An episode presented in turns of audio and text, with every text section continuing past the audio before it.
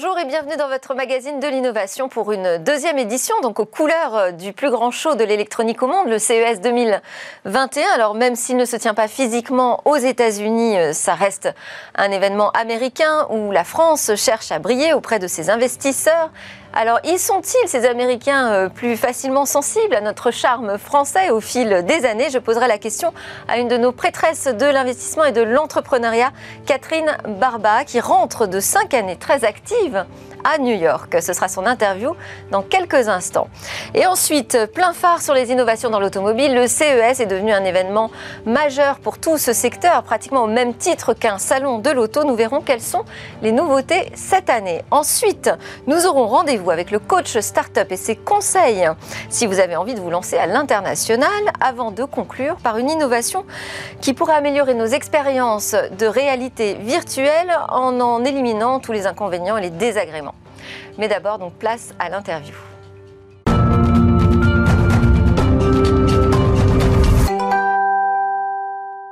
Spécial CES. Alors, euh, que nous dit-on, euh, que dit-on de nous, pardon, aux États-Unis? La France vue des USA, on en parle tout de suite avec Catherine Barba. Bonjour. Bonjour Delphine. Alors, je disais que vous étiez la prêtresse de l'entrepreneuriat. C'est vrai que vous êtes une sérielle entrepreneuse euh, et également administratrice d'État du groupe Renault pour les titres officiels. Vous étiez aussi une star de la télé il y a quelques temps avec une émission sur, exact, sur M6. Vous étiez membre du jury Qui veut être mon associé consacré justement euh, aux entrepreneurs. Là, vous êtes de retour en France mm. après cinq années passées à New York. Alors, euh, comment euh, perçoit-on cette French Tech aux États-Unis? Mm. Ça, les investisseurs américains, je les ai beaucoup côtoyés pendant cinq ans euh, quand j'étais à la French Tech New York, mais aussi j'étais très active dans des incubateurs, des accélérateurs sur trois verticales, sur le retail, sur la food, sur la mode. C'est des choses, peut-être que ça dit des choses à vos, auditeurs, XRC Lab, New York Fashion Tech Lab, FoodX. Et donc, je rencontrais beaucoup d'investisseurs, des VC, des business angels. Ma perception, c'est que ils ont le sentiment que la France est de plus en plus une nation portée sur l'innovation. Ça, c'est clair qu'on a de bons ingénieurs, de bons entrepreneurs, de bonnes entrepreneuses. Maintenant, une chose est sûre, c'est qu'encore aujourd'hui, très franchement, il y a assez peu de startups euh, qui sont taillées, des startups issues de la France, qui sont taillées pour réussir sur le marché américain, c'est-à-dire pour convaincre les investisseurs américains, pour convaincre les talents américains et les recruter, et puis pour convaincre les clients. Qu'est-ce qui leur manque? C'est pas juste une bah, question de budget alors. C'est étonnant, mais ce que j'ai pu observer, hein, c'est que, en fait, si on veut réussir sur cet énorme marché, il faut vraiment un ADN américain très fort. Pas qu'il faut oublier ses origines françaises, mais j'ai l'impression que très vite, il faut euh, entrer. Le meilleur passeport pour réussir, pour avoir une bonne stratégie de conquête, c'est de rentrer dans les accélérateurs locaux comme Y Combinator, c'est de parler la langue locale. En fait, un prof de Harvard me disait, on n'achète jamais a des gens qui nous ressemblent. Mhm. Donc tout l'enjeu, c'était de caméléon et de ressembler à ses clients. Et je crois que c'est encore plus vrai en fait à l'heure Trump. Euh, c'est malheureusement celle sous laquelle j'ai vécu aux États-Unis. Il y a eu ce sentiment, enfin ce, phénomène de repli identitaire en fait, hein, de peur de l'altérité, de peur de l'autre. Et on voit bien les clients, mais même c'est vrai en France aujourd'hui, sont plus enclins à acheter du local, euh, du fait ici, fabriqué, made in France. C'est pareil aux États-Unis. Donc c'est plus difficile, c'est difficile en fait. Oui, parce qu'on en a l'image d'un marché très ouvert avec des investisseurs euh, mm. euh, qui prennent euh, de, des risques. Et finalement, vous nous dites, c'est pas si évident que ça. Il faut se mettre aux couleurs américaines. Et c'est d'ailleurs ce que les, les, sociétés françaises, les belles startups françaises dont on est fier, c'est des Zenly, c'est Front, enfin c'est Datadog, il y en a beaucoup. Ce sont des entreprises qui finalement très tôt sont devenues, ont recruté des talents américains parce que c'est un marché très différent. La façon de vendre est différente, la façon de recruter est différente, les clients sont très différents. Donc c'est difficile quand on a une bonne traction en France finalement et que le succès est là et que l'on se dit je vais réussir aux États-Unis. En fait, il faut reset, il faut remettre tout à zéro. Alors justement, ça, on verra ça d'ailleurs avec notre coach euh, startup David Bitton, on en parlera tout à l'heure. Quel est votre regard sur ce CES All Digital? C'est un gros événement, je trouve, pour être totalement digital. Oui, hein. Je ne sais plus quels sont les chiffres, combien il y avait d'exposants l'année dernière, 4000, bon, il y en a un peu moins cette année. Alors oui, ils ont réduit la voilure, du coup. Mais c'est 100 heures de programme. Et alors, moi, pour avoir pendant 5 ans organisé euh, des événements à New York hein, sur la diversité, tous les ans, j'avais 1000 personnes en physique et donc la dernière année, c'était en digital. Ce que j'ai appris, c'est que pour qu'un événement réussisse en ligne, un événement physique pour qu'il réussisse en ligne, il faut faire coexister deux choses. C'est des sortes de main stage, hein, des, comme des espèces de, euh, de, salles, des grandes estrades avec un maximum de gens, et puis des espaces un peu plus confidentiels où on va pouvoir être plus dans l'interaction, des ateliers, de l'échange, de la rencontre. Et ça, euh, pour un événement comme, euh, comme, comme le CES, j'imagine que ça va nécessairement attirer les projecteurs sur les très très gros. D'ailleurs, on voit tout ce qu'on peut lire déjà de ce qui s'y passe. C'est du Samsung, c'est Sony, ce sont les très grandes marques. Qui communiquent d'ailleurs eux-mêmes de leur côté en dehors du salon. Oui, parce qu'en fait, leurs événements, enfin, euh, leurs rencontres ont lieu sur leur site à eux. Euh, donc c'est assez, assez étonnant. Et, c'est euh, le, discours d'ouverture de Marie Barra, la, directrice générale de, General Motors, celle qui va faire l'ouverture, hein, je crois, bah, c'est retranscrit aussi sur leur site. Donc c'est difficile, je trouve, un aussi gros salon. D'ailleurs, sur le salon que je suivais aussi beaucoup avec le CES qui était aux États-Unis, euh, c'est un, salon. Bon, il y en a deux hein, sur le retail. C'est il y, a, ShopTalk et la NRF. Eh bien, cette année, euh, ShopTalk ne, va pas le faire. On va juste faire des petits meet-up. Donc, à voir, mais ça risque finalement de ne faire émerger que, que les très grosses marques et peut-être un peu moins les pépites. Ça va être en et nos startups euh, françaises. Plus compliqué. Oui, je pense. Alors, je disais que vous étiez de retour euh, assez récemment. Vous êtes mm. rentré en octobre 2020. vous l'avez vu un peu transformer cette Startup Nation, notre French Tech. Est-ce qu'il y a mm. des choses qui vous inspirent particulièrement pour 2021 et des tendances que vous aimeriez voir, que vous mm-hmm. attendez sur ce CES Oui. Ben, moi, je regarde en fait les secteurs que je connais bien euh, et qui sont liés aussi à mes activités. Donc, comme je vous disais, je regarde beaucoup ce qui se fait autour du retail, de la relation client, même si c'est pas traditionnellement mm, mm. Euh, le lieu, mais il y aura peut-être des annonces et des nouveautés. Je regarde beaucoup, évidemment, vous l'avez dit, je suis administratrice du groupe Renault, ben, ce qui se fait autour de la voiture. Donc, vous allez suivre notre débat. Ah, je vais tout, suivre. Alors, en partant sur le véhicule électrique, la conduite autonome, les systèmes euh, embarqués. Donc, ça, ça m'intéresse beaucoup. J'ai envie de voir. Et c'est vrai que tous les ans, il y a des choses assez innovantes mm. qui sont présentées euh, là-dessus. Bien sûr, en tant que victime ou, actrice du télétravail, je, suis, euh, je vais regarder tout ce qui se fait autour de l'évolution du travail à distance, euh, des plateformes de visio, des, il va probablement y avoir beaucoup de choses là-dessus. Et puis un focus particulier, ça c'est ma nouvelle marotte, c'est mon nouveau dada, c'est tout ce qui est la transformation du travail, l'avenir de l'éducation et de la formation je pense qu'il y a, peut-être des choses qui C'est pas juste euh, un mm. passage avec euh, des nouveaux outils numériques. Vous pensez que c'est une transformation plus profonde aujourd'hui? Oui, bien sûr. Et alors aux États-Unis, vous avez, euh, vous avez été très active, je le disais en introduction. Vous avez euh, lancé une, entreprise, euh, Peps Lab, qui aidait les enseignes de la distribution physique et les marques à accélérer justement leur transformation digitale. Est-ce que en France, vous avez l'impression que les commerces et tout le retail, ça y est, a passé ce cap de la transfo digitale? Mais non, Ouais. Mais non. Il y a encore beaucoup de travail. En fait, il y a beaucoup de travail et ça me stimule aussi beaucoup. C'est quand je vois ce chiffre. On a 200 000 petits commerçants en France, enfin des commerçants de proximité plus exactement. Il n'y en a que 30 qui aujourd'hui encore euh, sont passés au numérique. C'est-à-dire qu'ils perdent. Euh, il y en a quand même beaucoup qui l'ont découvert là. C'est-à-dire qu'il y a eu un, un bond, une accélération. Ah oui, ça a été un accélérateur de particules pour toutes les entreprises qu'on a vécu là pendant ces, ces, mois de confinement. Et c'est vrai que des entreprises, même des plus grandes, hein, se sont mises un peu à marche forcée. C'était pas prévu aussi vite, mais euh, sur le numérique. Euh, non, moi, ce qui me, ce qui me m'attriste, c'est que, que ce ne sont que 30% des, des, petits commerçants, enfin des, des, commerçants de proximité qui sont en ligne. Donc, et là, qu'on venir en France pour, les aider? Ah, je pourrais faire ça. je pourrais faire ça, mais euh, je vais, euh, je vais euh, comme je vous disais, j'ai eu une, sorte de vision en rentrant. Il n'y a pas de hasard en fait dans la vie. Hein. Je suis rentrée, donc là, vous l'avez dit, à l'automne, et j'ai beaucoup regardé Euh, ça, c'est quelque chose qu'on prend quand on part à l'étranger. En fait, on a l'habitude d'être encore plus curieux qu'avant. J'espère que je vais garder cette curiosité. Et j'ai regardé euh, la transformation du monde du travail.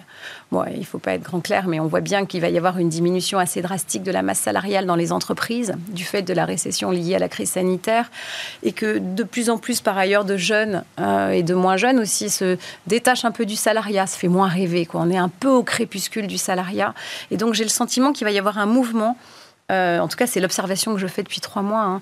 Euh, je fais un benchmark incroyable de euh, de création de valeur du salariat vers les indépendants. Et donc, je me dis qu'il y a probablement quelque chose à faire pour accompagner cette mutation. Et c'est là-dessus que je vais, c'est à ça que je vais me consacrer dans les. Parfait. Dans on va, on va suivre. Vous on va vous suivre de près, Catherine Barba. Merci beaucoup. Merci Serial entrepreneuse et euh, très inspirante pour tout l'entrepreneuriat féminin. C'est l'heure de notre plateau sur, sur le show technologique dans l'automobile.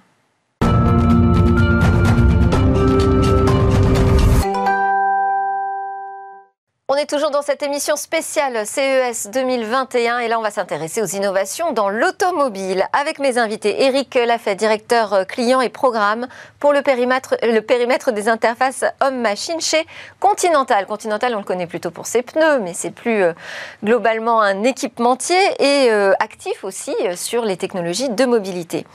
En plateau également, Guillaume Crunel, associé en charge du secteur automobile et des mobilités chez Deloitte France. Alors, vous travaillez avec les constructeurs automobiles, les équipementiers aussi, en tant qu'auditeur et pour les accompagner dans leur développement. Avec nous également en visio depuis Aix-en-Provence, Olivier Bartz, PDG de Green System Automotive, la start-up qui rend le deux roues écolo. Alors, Eric l'a fait. Euh, Continental a reçu trois prix de l'innovation euh, sur cette édition du CES. Quelles sont donc ces innovations majeures que vous présentez? Donc ces innovations, elles sont liées euh, en effet à la sécurité dans la mobilité et aussi euh, à l'environnement dans le véhicule, à travers le, notamment le système de, euh, de son dans lequel on remplace en fait les haut-parleurs par des actuateurs.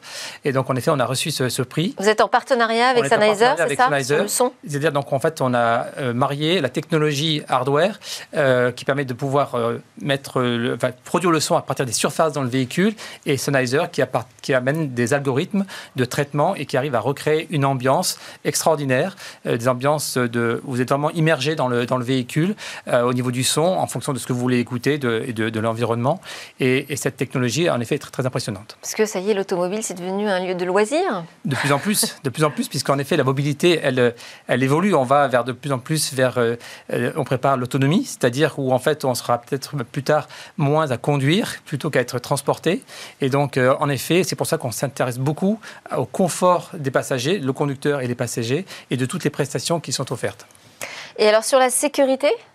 Alors sur la sécurité, donc ce, prix qui a été reçu, c'est un système de, radar euh, qui permet en fait de voir devant un véhicule qui, vous, précède. C'est-à-dire qu'en fait, le, le c'est ce qui, donc, qui va être préparé aussi. C'est-à-dire devant le véhicule. C'est-à-dire qu'en fait, euh, on va en fait, euh, on a des capteurs qui vont permettre de recevoir des informations d'une caméra, d'un véhicule qui est devant vous et qui permet de voir en fait, typiquement, si vous êtes euh, enfin, derrière un camion, vous allez voir ce qui se passe devant ce camion et pouvoir anticiper toutes les situations pour pouvoir le doubler éventuellement, pour pouvoir euh, ralentir s'il y a un obstacle qui, se produit. Et donc, c'est comment, comment euh, expliquez-nous comment ça fonctionne? Comment est-ce qu'on peut aller voir de l'autre côté? Eh ben, C'est qu'en fait, il y aura donc justement, c'est grâce Il faudrait à que le camion soit équipé d'une caméra. Alors, tout à fait. Mais donc, c'est grâce à l'environnement et l'infrastructure 5G qui va être déployée, on va pouvoir faire des échanges très rapides de, contenu important. Et donc, le, le, camion qui est devant, lui, il a sa caméra, son radar, et donc ces, informations-là sont transmises d'un véhicule à l'autre pour pouvoir voir ce qui se passe devant et donc, entre guillemets, à travers ce, véhicule.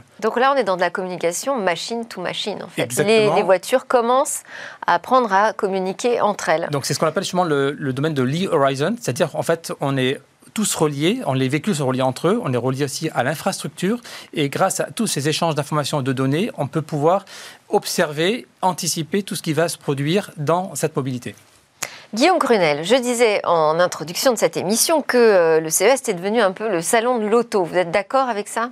Je pense que ça l'a été depuis quelques années. Euh, déjà, mm. ça fait bien, euh, je dirais, deux ou trois ans que, le CES est majoritairement investi. Oui, mais on voyait quelques belles voitures, mais c'était, en tout cas, l'année dernière, on a vraiment vu beaucoup d'équipementiers. On a vu même les coulisses de l'automobile. Oui, et puis il y avait tous ces acteurs qui étaient là pour travailler avec des, des partenaires provenant d'autres secteurs. Donc tout ce qui est en train de, de s'hybrider dans la technologie vient dans la voiture et créer des, espaces de vie très différents.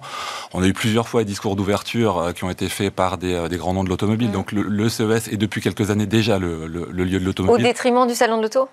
Au détriment de tous les salons, euh, de, manière, de manière concrète, parce que le CES a cette particularité de parler des véhicules qu'on va voir et euh, pas de ceux qu'on peut voir aujourd'hui. Donc, euh, ils ont investi le domaine du rêve via la technologie et, et c'est quand même ça qui est, qui est, assez, euh, assez particulier. On va voir ce que ça donne cette année. Alors, justement, oui, question. Cette année, on est dans Hall Digital. Les constructeurs sont un petit peu moins présents, j'ai l'impression. Je pense que tout le monde est un peu moins présent. Mm. je pense que la problématique de, du, du, digital, c'est que vous pouvez être digital sans aller au CES. Donc, il y a déjà des annonces qui sont faites en amont, sur le côté. on a vu il y a quelques jours NIO, qui est un acteur très important de l'automobile électrique en, en Chine, faire des, révélations assez importantes de manière totalement déconnectée du, euh, CES. On entend des rumeurs autour d'Apple, on entend plein de choses. Euh, finalement, la, communication digitale, elle n'est pas figée sur, un espace. Donc la, capacité du CES à, ramener cette information, à ramener ces acteurs pour lui donner du sens, c'est en, gros le, gros enjeu de cette année euh, pour s'il veut apporter un, langage différent de la simple annonce qui était son rôle jusqu'à maintenant. Nous allons donner la parole à Olivier Barthes, donc PDG de Green System Automotives. Bonjour Olivier. Bonjour. Alors, vous, votre innovation, c'est un boîtier qui euh, s'insère sur euh, les scooters, enfin les deux roues, euh, et qui est censé donc réduire les émissions de CO2. En fait, il transforme la manière dont on va alimenter le scooter, c'est-à-dire qu'au lieu de lui donner du carburant classique, on va pouvoir lui donner du biocarburant. C'est bien ça? C'est tout à fait ça. Donc, euh, Green System Automotives a développé un boîtier de conversion au biocarburant. Donc, c'est la technologie dite FlexFuel qui existe depuis longtemps dans le domaine de, de l'auto, qui permet à tout moteur thermique classique de fonctionner en lieu et place, comme vous le disiez, avec du carburant carboné type euh, Samplon 95 ou 98 que l'on connaît par chez nous en France, de fonctionner avec du biocarburant qui permet de réduire de plus de 50% leurs émissions de CO2. Car euh, au CES, on parle beaucoup d'automobile, mais est-ce que l'avenir de la mobilité ne serait pas le deux roues ou le véhicule de loisir. C'est le postulat que l'on fait chez Green System Automotives et nous avons une proposition qui vient euh, répondre à, un manque aujourd'hui, c'est comment est-ce que je peux euh, avoir une mobilité à deux roues motorisées qui soit beaucoup plus éco-responsable. Et euh, quelles sont les technologies que vous embarquez dans ce boîtier? Alors, c'est la transposition dans le domaine du deux motorisé de la technologie FlexFuel, qui, comme je l'ai indiqué, est une technologie qui existe depuis les années 1900, qui a été popularisée en particulier aux États-Unis depuis les années 70. Et c'est une technologie, donc nous avons un boîtier électronique qui s'interface entre le calculateur de la machine et la rampe d'injection, et nous modifions les paramètres d'injection en fonction de la chimie du carburant que nous découvrons. Parce que vous nous parlez d'une vieille technologie. Alors du coup, moi je m'interroge. Vous avez reçu trois prix l'année dernière. Qu'est-ce que vous avez mis dedans? Alors on a mis beaucoup d'ingénierie et beaucoup de et beaucoup d'ingéniosité, je pense. Et surtout, l'idée c'est vraiment de proposer une solution alternative au, à la proposition électrique qui est vraiment balbutiante dans le domaine du deux roues motorisé, compte tenu du fait qu'elle impose pas mal de, contraintes, tant en, termes de recharge d'autonomie que de coûts d'investissement. Euh, c'est une technologie qui, comme je vous le disais, est présente depuis de longues années dans le domaine de l'auto, mais qui n'a jamais été portée euh, sur le dos motorisé, alors que c'est une solution qui permet très rapidement de s'intégrer sur le parc existant. L'idée n'est pas de dire nous avons un postulat que dans 15 ans ou 20 ans, tout le parc motorisé sera électrique. Nous avons une proposition dès aujourd'hui pour modifier votre véhicule et le rendre beaucoup plus éco-responsable. Euh, bon, vous n'avez pas jusqu'à dire vous ne croyez pas à l'électrique, mais euh, on voit une petite hésitation. Quelle est votre réaction? Ah, je, pense que... L'électrique ne serait pas l'avenir euh, de la mobilité? Si, je pense qu'elle l'est. Euh, après, il y aura différentes phases de l'électrique. Mais euh, si, si, on voit bien que notamment dans tout ce qui est environnement urbain, circulation intensive, l'électrique est quand même une, bonne, une bonne réponse principalement pour, pour cette, ce problème environnemental au sens dans, dans l'usage. Hein. parce qu'on sait très bien qu'il y a aussi des problématiques en termes de, de au niveau de la production des batteries. Et de, il y a d'autres effets collatéraux. Mais c'est vrai qu'en termes d'usage, forcément, l'électrique est, donc est en zéro émission. Donc, bon, après, on aura l'hydrogène, mais ça, reste une tendance forte, ça, l'électrique? Je, pense que l'électrique, c'est une tendance forte qu'on voit arriver. Alors, elle a un petit plateau là, mais, euh, mais qui de toute manière a été, a été décidé et, et ancré dans la loi d'une certaine manière, puisqu'on a des directives européennes qui nous imposent une réduction drastique des, des, émissions de CO2 avec des, avec des horizons qui sont 2021-2025. Et euh, de disponibles aujourd'hui, les, seules technologies qui permettent de faire zéro émission, en tout cas sur le lieu de, dépense et le lieu de, mobilité, eh c'est l'électrique. Donc il y aura un passage par l'électrique d'une manière ou d'une autre. Euh, maintenant, ce que il n'y a pas d'avenir à la mobilité, il y a des avenirs à la mobilité. Il y a probablement, euh, j'aime beaucoup ce qui est dit par votre invité, mais il y aura euh, plusieurs acteurs et il n'y aura pas qu'une voie. Donc du flex fuel sûrement, de, l'électrique d'abord, et puis probablement après, et puis la combustible, l'hydrogène, dans un mix dont on est bien bien du, mal aujourd'hui à, à, donner les proportions respectives. Bon, il n'y a pas que Tesla non plus dans l'électrique. Est-ce que vous avez vu des belles choses ces derniers temps alors, euh, ce qui est intéressant, c'est que les grandes annonces automobiles au CES, elles arrivent ce soir. Hein, donc, euh, ah, ben, je vous invite ce matin, moi, parce que j'aime bien avoir un coup d'avance. Avec, avec, alors, il y, a des choses. Ce qui est attendu, c'est ce qui était dit par votre invité précédente, c'est le, le, le, discours de, de Marie Barra, qui est la CEO de, de, General Motors, qui est censé faire un certain nombre d'annonces assez, assez massives euh, sur, sur, son programme, sur son programme électrique. C'est pas rien. General Motors aux États-Unis qui annonce ce genre de choses. Culturellement, on est vraiment dans une inflexion assez importante. Et c'est ça fait partie de ces acteurs qui ont la capacité d'emmener avec, avec eux tout, l'écosystème. Donc ça, va être très intéressant, il y avoir des choses. On attend des choses sur du côté de la batterie. Euh, Est-ce qu'on va annoncer des choses sur le, la, prochaine étape, qui est le, ce qu'on appelle le solid state, qui est, qui est, un peu le Graal attendu Qu'on attendait d'ailleurs de la dernière conférence de Tesla. Voilà, mais bah, alors, ils l'ont pas donné, ils en ont donné d'autres mm. choses intéressantes. Euh, je vous parlais de NIO qui lui l'a annoncé. Maintenant, entre l'annoncer et le faire, euh, il y, a, y, a, un grand monde que, le, que les industriels connaissent. Euh, donc il y, y, a ce genre de choses qui vont être qui vont être là, et puis des choses un peu qu'on voit un peu moins euh, autour du pilotage de la batterie, ce qu'on appelle euh, le BSM, le battery, le BMS, le battery management system, qui sont des choses qui font qu'avec une même batterie, vous êtes beaucoup plus efficace. Donc il y a beaucoup, beaucoup de choses qui vont arriver. Euh, ça va être surtout pour gagner sur l'autonomie C'est ça l'enjeu aujourd'hui le, poids, l'impact. Oui. Et donc, et donc le prix et aussi, évidemment. Alors, on va revenir à Olivier Bartz, euh, qui, nous propose une version alternative, mais qui a le mérite, euh, en tout cas, de pouvoir être immédiate. Hein. Depuis, je, disais que vous aviez reçu trois trophées l'année dernière au CES. Depuis, qu'est-ce qui s'est passé? Qu'est-ce que ça fait quand on repart du CES avec trois prix? Est-ce que ça a un impact considérable ensuite sur son business? Alors, ça a un impact naturellement. Je voulais juste revenir sur ce qui a été dit sur le plateau. Je, nous, on ne vient pas en concurrence avec l'électrique, on propose un mix de solutions et, on, et dans le domaine du bureau motorisé, il y a ou le thermique ou l'électrique. Donc, nous proposons une troisième voie accessible. Bon, ça, c'était pour, euh, pour ne pas rentrer dans une guerre de clochers qui n'est pas notre, notre point de vue. Alors le CES, ça fait mal à la tête. Quand on arrive euh, au CES, c'est énorme. Alors évidemment, la, version digitale, on, on, ne sait pas trop à quoi s'attendre. Ça démarre aujourd'hui, on, verra bien. Euh, évidemment, ça a permis de vraiment de, comme disait euh, Frédéric Guilleux, qui nous, qui nous incube à la pépinière Cleantech d'Aix-en-Provence, de passer de l'ombre à la lumière. On est arrivé, on était une petite start-up d'Aix-en-Provence, on a rencontré le monde au CES, on a présenté notre technologie en voie de première et on a obtenu trois, distinctions qui, qui, qui ont fait que nous avons vraiment euh, décollé euh, depuis le CS. Malheureusement, euh, il s'est passé une pandémie depuis que, depuis que nous sommes rentrés, donc cela a un petit peu retardé notre développement.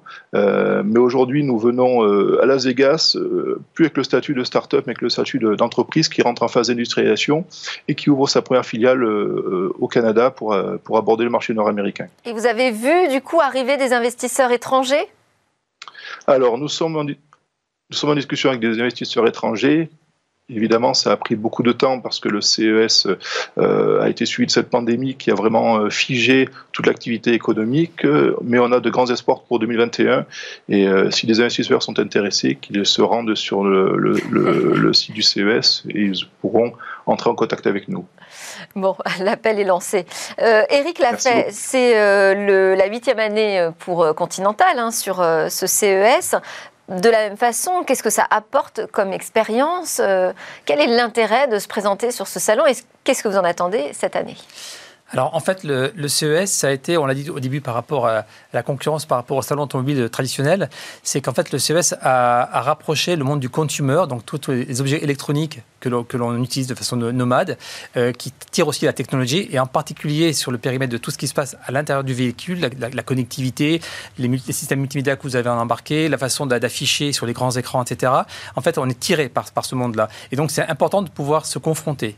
Le deuxième avantage, c'est... Vous ne restez pas dans un univers B2B où finalement vous, ben, si vous, regardez vous pouvez accéder là aux attentes du marché euh, final. D'une part, et surtout ça, guide, c'est-à-dire qu'on voit la tendance, la, tendance des grands écrans, les écrans couleurs, le tactile, les commandes vocales, toutes ces technologies-là, on est, on est vraiment, il y a c'est vraiment une émulation et on est aspiré. Des inspirations. Exactement. Et, aujourd'hui d'ailleurs, ben, on, on, voit bien, vous verrez demain les innovations dans les, dans les véhicules. Vous avez maintenant on a des écrans qui vont aller sur toute la largeur de, votre cockpit. Euh, vous avez donc des, des, solutions, des services qui viennent et donc la seconde partie que je voulais dire, c'est que on va justement, ça permet de rencontrer justement des petits acteurs, des startups, des, des gens innovants qui, avec qui on peut faire des, partenariats, marier des technologies. Typiquement, là, on, va, on lance, on, pousse la technologie 3D euh, sur l'affichage. Euh, ça se fait aussi avec des partenariats d'experts dans ce type de, de, technologie. Donc voilà, c'est un, un excellent euh, lieu de, rencontre, de mariage, de, partenariat, de coopération et qui prépare des solutions de, de, demain. Et alors cette année, vous pensez que ce sera la même chose? Oui, alors Aujourd'hui, ce qu'on, nous, ce qu'on, ce, voit donc à travers la mobilité, il y a toute la problématique aussi de la sécurité, puisqu'on embarque de plus en plus de solutions complexes, de calculateurs, de logiciels. Les véhicules sont connectés. On arrive à, donc à la 5G qui va amener aussi des services. Et on doit aussi travailler sur ce problème de, de fiabilité, de robustesse et de sécurité. Donc on parle de cybersécurité, on parle. On parle Parce que jusqu'ici, c'est vrai qu'on on l'évoque à chaque fois, cette question hein, de la sécurité mm. depuis qu'on a des véhicules connectés. Mais je dirais jusqu'ici, on est passé euh, entre les gouttes. Euh, ah non, on, on n'a pas, pas, connu de cas euh, véritablement problématiques. Il y a, eu des, exemples, mais en fait, justement, comme tout développeur de solutions informatiques et comme toute entreprise, euh, donc maintenant, en fait, le véhicule est ce qu'on appelle un élément de l'IoT, donc c'est le, monde de l'Internet. C'est donc la voiture est un objet au même titre qu'un téléphone, au même titre qu'un téléviseur, qu'un robot de cuisine, etc. Et donc, euh, forcément, tout communique. Donc, on échange des données et on doit donc mettre en place des barrières. Et c'est pour ça que typiquement dans le groupe Continental, on a aussi acquis des entreprises. On travaille avec, euh, on a acquis Argus, Electrobit, ils sont des experts en développement logiciel, en, système de sécurité, en, cryptage, pour pouvoir justement ben, faire que nos solutions, qui sont dans, des calculateurs embarqués, soient robustes et permettent de pouvoir justement ne pas être euh, mises en défaut euh, par d'éventuelles attaques. Sur CES, vous allez regarder aussi quels sont les nouveaux talents en matière de cyber et les options possibles. Entre tout à fait.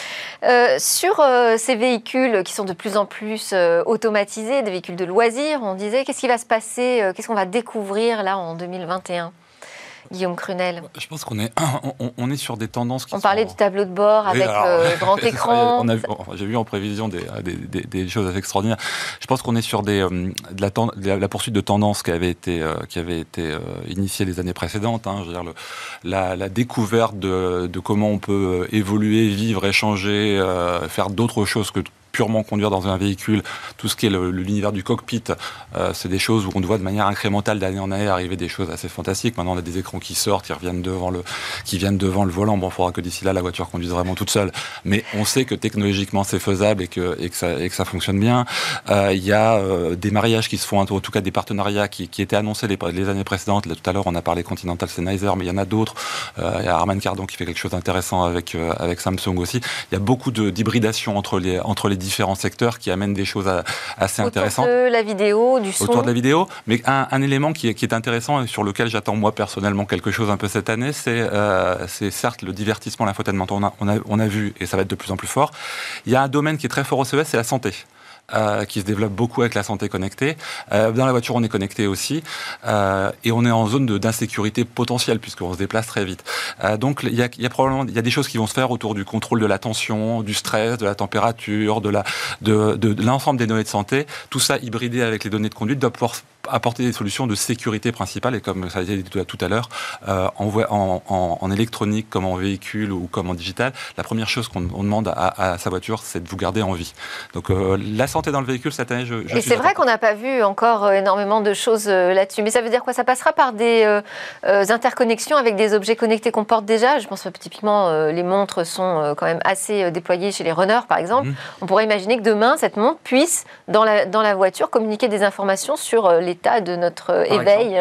Par exemple, il y a aussi, justement, pour aller dans votre sens, il y a, parce que c'est aussi des technologies que, que l'on développe, donc des, des caméras dans le véhicule qui euh, ont plusieurs euh, objectifs. La première, c'est justement de, de, vérifier si le conducteur est en condition de, de conduite normale, est-ce qu'il est fatigué, donc il y a tout ce qui est surveillance de, de l'hypovigilance. Euh, il y a aussi à enfin, il pourrait aussi contrôler s'il a bu, par exemple? Pourquoi pas?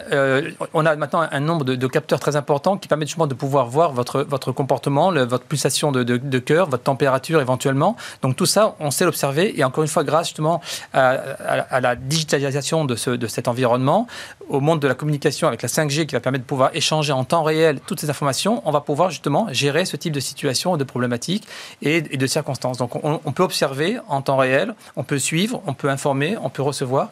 Et, clairement, cet aspect sécurité, cet aspect santé, il est fait partie aussi. Ça, ça pose des questions euh, d'acceptation hein, aussi du conducteur. Et de confidentialité. Et, de confidentialité, effectivement. Est-ce que ces informations seront transmises aux autorités instantanément? Est-ce que les assureurs auront accès aussi à ces données de santé? Ben, C'est pour ça qu'on est dans un monde, comme on disait tout à l'heure, qui évolue sans cesse. Donc, bien sûr, il y a l'aspect technologique qui, nous tire. Derrière, après, il y a l'aspect acceptation comportementale. Et puis après, il y a l'aspect réglementaire. Le véhicule autonome, euh, c'est, une, ça devient possible. Techniquement, on sait le faire. Maintenant, il faut que l'environnement, l'usage, soit accepté et soit euh, aussi compatible avec en effet la réglementation euh, et les lois dans, lesquelles on doit aussi qui évolue et qui, change beaucoup. Euh, Olivier Barthes, on a parlé de ce que ça fait là, ce coup sur la tête qu'on se prend quand on ressort du CES avec trois prix. Cette année, vous avez décidé d'être à nouveau exposant sur un CES Hall Digital. Qu'est-ce que vous en attendez en particulier? Qu'est-ce que l'on attend? C'est de convertir l'essai. C'est, comme je vous le disais, de passer de la, de la chrysalide au papillon. Donc, nous étions une start-up l'année dernière euh, sur ce fabuleux salon qu'est le CES. Aujourd'hui, nous nous présentons comme une entreprise euh, en, devenir, avec, des, avec une forte volonté d'industrialisation. Donc, euh, l'idée de dire aux personnes qui nous ont rencontrés l'année dernière, on est encore là, we are still in the game, malgré le, la pandémie, de Covid, et nous avons des ambitions qui, qui, sont en priorité celles de conquérir le marché nord-américain via l'implantation de notre filiale euh, au Canada. Et euh, c'est un investissement important d'être présent sur le CES All Digital? J'ai encore, encore posé la question à personne. Alors très honnêtement, cette année, le, les coûts sont, sont, sont moindres on n'a pas le déplacement, on n'a pas l'hébergement, on n'a pas la fabrication du stand. Donc honnêtement, euh, en termes de coûts, c'est beaucoup plus raisonnable. Par contre, j'espère que euh, le, le, corollaire ne sera pas que l'impact sera aussi beaucoup plus raisonnable que l'année dernière. Bon, on n'aura pas de chiffres.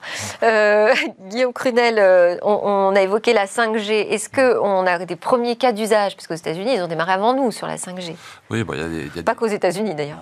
Il faut regarder un petit, peu à l'Est aussi. Euh, C'est vrai. Très, très à l'Est. non, y a les, premiers cas d'usage, on, on, commence à les voir. Il y a des choses qui se, qui se font. moi, j'attends pas une. À titre personnel, je pense pas qu'il y ait de, de révolution totale. dans le. Il n'y a pas la killer app qui va tomber de de, la 5G. Par contre, euh, ça apporte, euh, ça apporte, euh, de la constance, pas de latence véhicule autonome avec de la 5G, c'est quand même beaucoup plus, beaucoup plus pratique, beaucoup plus facile. après, ça va rester. il y a des problèmes. Il va falloir attendre encore quelques années. Alors. Il faut qu'il soit déployé parce que quand on bouge, bah, il faut il y a de l'espace, donc la couverture va être, va être importante. Donc il y a ce le côté prouesse technologique, solution technologique, et puis après il y a le côté infrastructure déploiement. Euh, qui, est, euh, qui est critique dès qu'on parle de mobilité, puisque finalement on va d'un point A à un point B, donc il faut avoir la même continuité de service tout au long. Et c'est la vitesse de déploiement de la 5G euh, définira les, types d'usages qu'on peut, qu'on peut en avoir. Sur l'innovation, il y a aussi la question des modèles économiques, parce que là, on parle finalement d'un bouleversement important. On ne peut plus rester équipementier continental qui travaille dans son coin. On est obligé de nouer des partenariats, de s'intéresser à l'écosystème tech. Qu'est-ce que ça change sur le business model? Alors justement, donc, ce qui change dans le business model, c'est qu'on doit déjà, on développe des solutions beaucoup plus complexes. dans tout ce qui est calculateur, logiciel, applications, les services, ça demande beaucoup, beaucoup d'efforts. Alors, ce n'est pas de l'investissement euh, dans les outillages, mais c'est vraiment des, gros efforts de, développement, de validation et d'essai. Et donc, derrière, en effet... Donc, on augmente euh, le coût R&D, finalement? Il y a le coût R&D, en effet, qui augmente euh, drastiquement. Parce qu'il y, a, y a cette complexité et comme on est dans des environnements très complexes, il faut un véhicule, c'est quand même un élément de sécurité qui est mis dans les mains de n'importe qui. C'est pas comme un avion qui est piloté par un pilote qui est sans arrêt mis en formation. Là, vous, vous donnez votre véhicule à, n'importe qui, donc il faut que ça puisse être toujours utilisable et de façon évidente. Euh, et donc, derrière, à la fin, c'est quelle valeur? Parce que euh, c'est bien beau d'investir, mais il faut qu'à la fin, il y ait des clients et mhm. que vous, en tant que conducteur ou conductrice ou passager, vous ayez envie d'être dans cette voiture. Et donc, ça veut dire que ce que l'on fait, il faut que derrière, ça soit vendable, il faut qu'il y ait de la valeur. Et c'est comme dans tous les produits, comme un, smartphone, comme une télévision ou comme un appareil euh, électroménager, il, faut qu'il fasse, qu'il se différencie et qu'il amène une, valeur d'usage qui soit réellement euh, bien perçue et pour lequel on a envie d'acheter. Or, aujourd'hui, ce que l'on voit, c'est que ben, il y a une énorme concurrence et il y a quand même une énorme pression. Donc, ça veut dire que euh, la solution pour que le modèle économique soit viable, c'est les volumes. Et donc, d'où ces mariages entre, entre grands constructeurs, entre équipementiers, entre partenaires, pour pouvoir avoir des solutions qui ont un gros effort d'investissement, mais qui à la fin vont être déployées de façon très très large. Et typiquement, on voit bien dans les services, hein, c'est la publicité, c'est le partage de, de, revenus, c'est des, des, niveaux premium. Donc voilà, là c'est pareil, on a aussi une segmentation de marché qui fait que ben, l'utilisateur paiera Merci beaucoup à tous. J'ai une question, il faut répondre par oui ou par non parce qu'on n'a plus le temps, euh, Guillaume Crunel. La valorisation de Tesla, c'est une bulle Bon, voilà. Merci euh, Olivier Bartz, PDG de Green System Automotive, Guillaume Crunel, associé en charge du secteur automobile et des mobilités chez Deloitte France, et Eric Lafay, directeur client et programme pour le périmètre interface homme-machine chez Continental. Nous, juste après la pause, on retrouve notre coach startup et sa méthodologie aussi claire que rigoureuse pour qui veut se lancer aux États-Unis.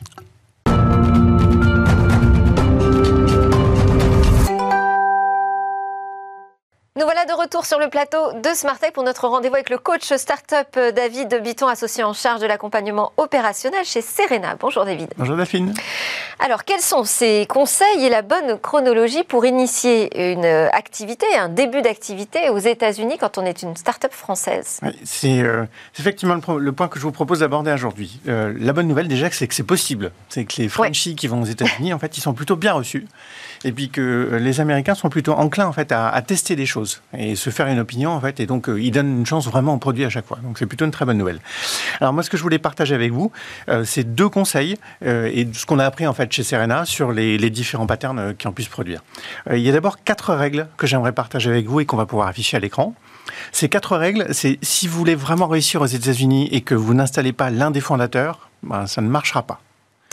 Et que c'est vraiment de ça dont ça dépend. Donc, euh, C'est-à-dire qu'il faut montrer aux États-Unis que vraiment c'est un marché très important pour nous. On met le fondateur de la boîte. Alors, il y a la démonstration effectivement vis-à-vis des clients, mais il y a aussi le fait que l'un des fondateurs, euh, ceux qui, qui, initient en fait la société en France, ben, il y a besoin aussi de cette énergie-là en fait pour initier l'activité aux États-Unis. Parce que c'est vraiment un nouveau lancement. Alors, bien entendu. Oui, c'est ce que disait Catherine Barba, il faut faire reset en fait. Hein. C'est comme ah si on démarrait à zéro. Exactement. Parce qu'en fait, euh, bon, la bonne nouvelle, on a un produit, mais en fait le marché est vraiment vraiment différent. Et donc si on n'est pas en permanence euh, à l'écoute, si on n'essaye pas de l'adapter vraiment en fait à ce marché-là, ben, on peut vraiment passer à côté. Donc il y a tout à réapprendre en fait sur le terrain de jeu. Et la bonne nouvelle, c'est qu'on a l'idée est la bonne hein, a priori, euh, le produit est ok, mais en fait il faut juste l'adapter et donc euh, apprendre le terrain de jeu. Ok. Voilà donc vraiment quatre règles d'or. La première c'est pas de succession, déménage pas en tout cas l'un des fondateurs là-bas sur place pour que lui aussi donc recrée la société. ce qu'a dit Catherine tout à l'heure sur le produit qui doit être adapté, c'est effectivement bien entendu ce qu'on note. C'est-à-dire que les Américains sont euh, beaucoup plus sensibles à des scénarios d'usage vraiment très clairs, limpides. Ils euh, ils vont pas faire l'effort de comprendre que le produit peut faire plein de choses et donc imaginer comment ils peuvent se l'approprier. Il vaut mieux arriver avec une promesse simple et claire et c'est comme ça que ça marche. On avait parlé de scénario d'usage lors d'un échange précédent. Eh bien, effectivement, c'est encore plus fort en fait là-bas. Le marketing, de la même manière, en fait, il doit être centré sur les US. C'est-à-dire que si vous ne parlez pas la culture, si vous ne parlez pas vraiment la langue, si ça sonne pas complètement américain, ça marchera pas. Hmm. Et donc, il va falloir recruter des gens, en fait, qui sont vraiment des natifs.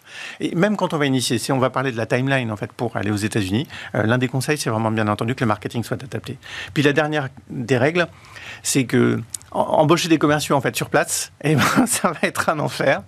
bon, ah ben ça c'est pas une bonne nouvelle. Non, c'est pas une bonne nouvelle parce qu'en fait. Euh, mais c'est incontournable. il faut embaucher des Américains là aussi. Catherine ah, voilà, ça de toute façon, de toute façon, il faut embaucher des Américains parce qu'il faut effectivement euh, que culturellement ça fonctionne bien. Et ça va être un enfer parce qu'en fait la culture, même si on a l'impression qu'ils nous ressemblent, et eh ben on a vraiment une culture assez différente. Et puis euh, euh, culturellement, justement, ils présentent très bien. Ils ont l'habitude de bien se présenter. Et donc, en fait, nous, on, peut penser qu'en fait, les gens sont très très bons parce qu'ils présentent bien, mais parfois, opérationnellement, ça suit un peu moins bien. Parce qu'on n'a pas les mêmes critères euh, de sélection. On ne sait pas comment recruter un commercial américain. Exactement. On ne sait pas. que vous nous fassiez une démonstration là-dessus. Mon Dieu Alors, je vais vous proposer effectivement euh, de partager la timeline qu'on peut afficher aussi. Oui, donc on a vu les quatre règles d'or. Alors maintenant, quelle est la chronologie à respecter? C'est ça. Alors, c'est trois grandes étapes. Alors, l'idée ici, c'est pas de dire qu'il faut 24 mois en fait pour démarrer aux États-Unis. L'idée, c'est de dire que si vous voulez ouvrir un, bureau aux États-Unis, il vaut mieux s'y prendre 18 à 24 mois à l'avance. D'accord. Et donc, il y a quelques euh, conseils qu'on donne effectivement pour respecter ça. Donc, si vous voulez démarrer dans 24 mois, eh bien, la première chose qu'il faut faire, c'est assez vite recruter un Américain à Paris. Parce que ce qui est génial dans ce cas-là, c'est qu'on va avoir quelqu'un qui est un natif des États-Unis, mais qui habite à Paris et donc qui connaît notre culture. Et donc échanger avec lui, ça va être beaucoup, beaucoup plus simple. Et cette règle, sincèrement, elle s'applique aussi quand vous voulez ouvrir un autre pays, même en Europe. C'est-à-dire que chez MyBestPro, la société que, l'une des sociétés que j'ai créées, euh, eh ben, on avait décidé de recruter des natifs d'Allemagne, d'Espagne, du Portugal, etc., en fait, pour ouvrir ces pays depuis la France. Et c'est vraiment une bonne pratique euh, qu'on recommande systématiquement. Ensuite, bien entendu, il faut identifier les événements qui sont les plus importants en fait par rapport à la société, parce que ça va nous permettre justement de commencer à rencontrer des gens et donc de faire des contacts et d'essayer de comprendre, de tester son pitch et puis de comprendre si ça fonctionne ou ça fonctionne pas. Donc participer au CES par exemple. Par exemple, exactement. Oui, non, mais c'est vraiment important mhm. parce que ça permet effectivement de prendre les premiers contacts. Dernier conseil, c'est si on peut être accueilli dans un accélérateur aux US, bah, bien entendu, c'est effectivement une formidable opportunité parce qu'on va baigner dans un écosystème où on va apprendre plus vite. Donc l'importance à nouveau d'un fondateur qui va être curieux, qui va avoir cette énergie, qui va avoir envie de faire que ça réussisse, eh bien, baigner dans ce milieu-là, rencontrer des clients et Mais ça, c'est possible de les repérer depuis euh, le sol français? Oui, c'est possible. Et, oui, on peut prendre des premiers engagements euh, depuis Paris? Avec des clients? Avec des, incubateurs Oui, oui, tout à fait. Alors, il faut aller les rencontrer, bien entendu, sur place. Donc, euh, en ce moment, c'est un petit peu plus compliqué. Mais le gros avantage aussi, si on recrute euh, un natif euh, du pays, c'est qu'il va pouvoir trouver en fait les bons endroits. Et donc, on va pouvoir contacter. Et on est assez facilement reçu. On, décroche assez facilement des, rendez-vous aux États-Unis. Et donc, c'est assez facile d'avoir un premier contact. Après, transformer, bah, ça demande un peu d'effort, mais c'est possible. Alors, on continue. Alors, donc ça, on parlait effectivement de 24 mois à l'avance. Ce qu'il faut retenir une chose, c'est vraiment embaucher un Américain. Voilà, ça c'est le premier truc qui est important. 12 mois à l'avance, ce qu'il va falloir faire, c'est commencer aussi à se projeter et donc imaginer en fait l'ouverture du bureau, ce que ça va représenter. Et là, ce que j'avais envie de partager comme message, s'il y a un point important à retenir sur cette planche, c'est vraiment en fait le budget. Euh, ça va coûter au moins un million par an. Oui. Parce qu'on va avoir le fondateur, on va avoir euh, en fait euh, les bureaux, on va avoir peut-être euh, un ou deux commerciaux, on va avoir un marketing et un, tech pour commencer en fait vraiment à faire exister le bureau. Et ben ça, c'est 1 million, 1 million 5 par an. Donc imaginez qu'on va vraiment ouvrir un bureau aux États-Unis et je parle d'ouvrir un bureau, pas d'ouvrir une activité qui pourrait démarrer depuis la France, dont on va parler juste après. Mais vraiment, ouvrir un bureau, ça coûte 1 million, 1 million 5 chaque année. Et donc avoir un business plan qui prévoit ça, au moins ça fait prendre conscience en fait de la réalité de l'investissement. Six mois, six mois avant, qu'est-ce qui se passe? Et six mois avant, donc vraiment notre recours, c'est que c'est possible de décrocher des contrats et donc, c'est important de ne pas arriver sur place, en fait, avec tout à faire. Au contraire, il faut vraiment avoir décroché des contrats. Et en fait, c'est possible depuis la France, parce qu'on a justement aussi un Américain, parce qu'on aura adapté, en fait, le produit, parce que le fondateur va commencer à le pitcher, et il ira bien entendu sur place pour signer les contrats. Mais c'est possible depuis la France d'ouvrir des contrats et d'ouvrir un pipe. Donc, on arrive là-bas, mais on n'arrive pas avec tout à faire et tout à découvrir, parce que ça coûte tellement cher quand on est là-bas, que là, on gaspille de l'énergie, de l'argent. Non, on fait tout ce qu'on peut avant, et quand on arrive, en fait, c'est déjà démarré. Merci beaucoup, David Bitton de Serena. J'avais promis une méthodologie claire et rigoureuse. On est bien servi. Super. À suivre, une innovation qui pourrait euh, éliminer le mal de VR. Vous savez, c'est cette cinétose ou ce malaise vagal qu'on peut ressentir euh, quand on est derrière un casque de réalité virtuelle.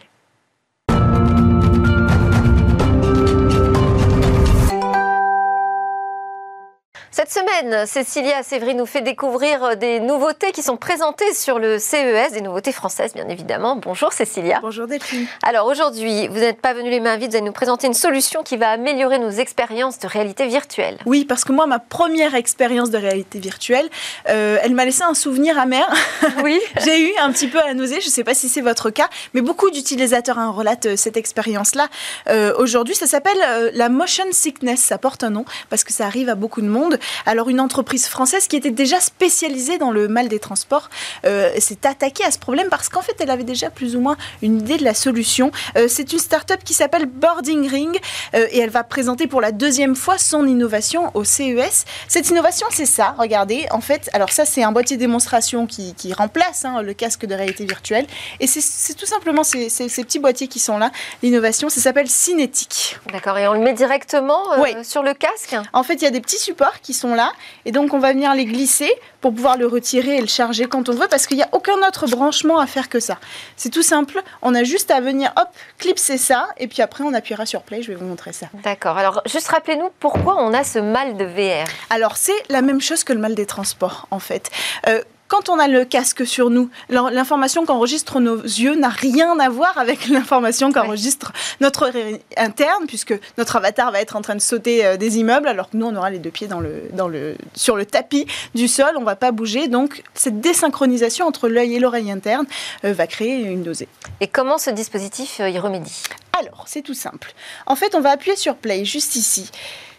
Ce dispositif, va resynchroniser notre vue et notre oreille interne. Et pour que notre cerveau comprenne que ce qu'on voit, c'est aussi ce qu'on ressent, on va lui montrer. C'est-à-dire qu'ici, il va y avoir, je pense que vous le voyez sur l'image, voilà. Il va y avoir des petits, des petits, euh, des, petits, points lumineux euh, blancs. Et en fait, un algorithme, grâce aux capteurs inertiels qui sont à l'intérieur de la technologie, va transformer cette information en euh, points lumineux blancs.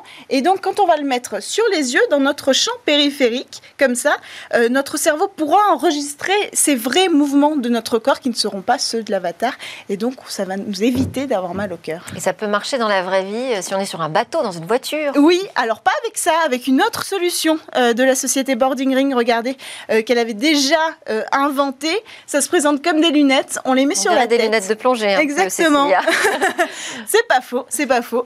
en fait, c'est toujours le même principe d'utiliser la vision périphérique pour donner la véritable information de mouvement à notre cerveau. Donc là, on va voir le liquide bleu bouger, comme ça, vous allez le voir sur l'image.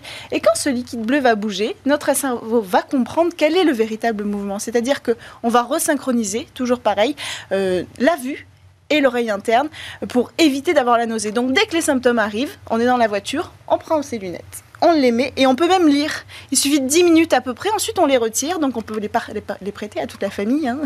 Quand on a plusieurs enfants, c'est pas la peine d'en avoir plusieurs. Euh, on a juste à lire, on peut lire, on peut pendant plusieurs heures euh, faire ce qu'on veut et on est tranquille avec ses lunettes. Alors certes, ça ressemble à des lunettes de plongée, mais c'est mieux que d'avoir la tête dans le sac. Merci beaucoup Cécilia Sévry, c'est l'heure du Lab Startup. Vous allez présenter quatre jeunes pousses innovantes, on change de plateau.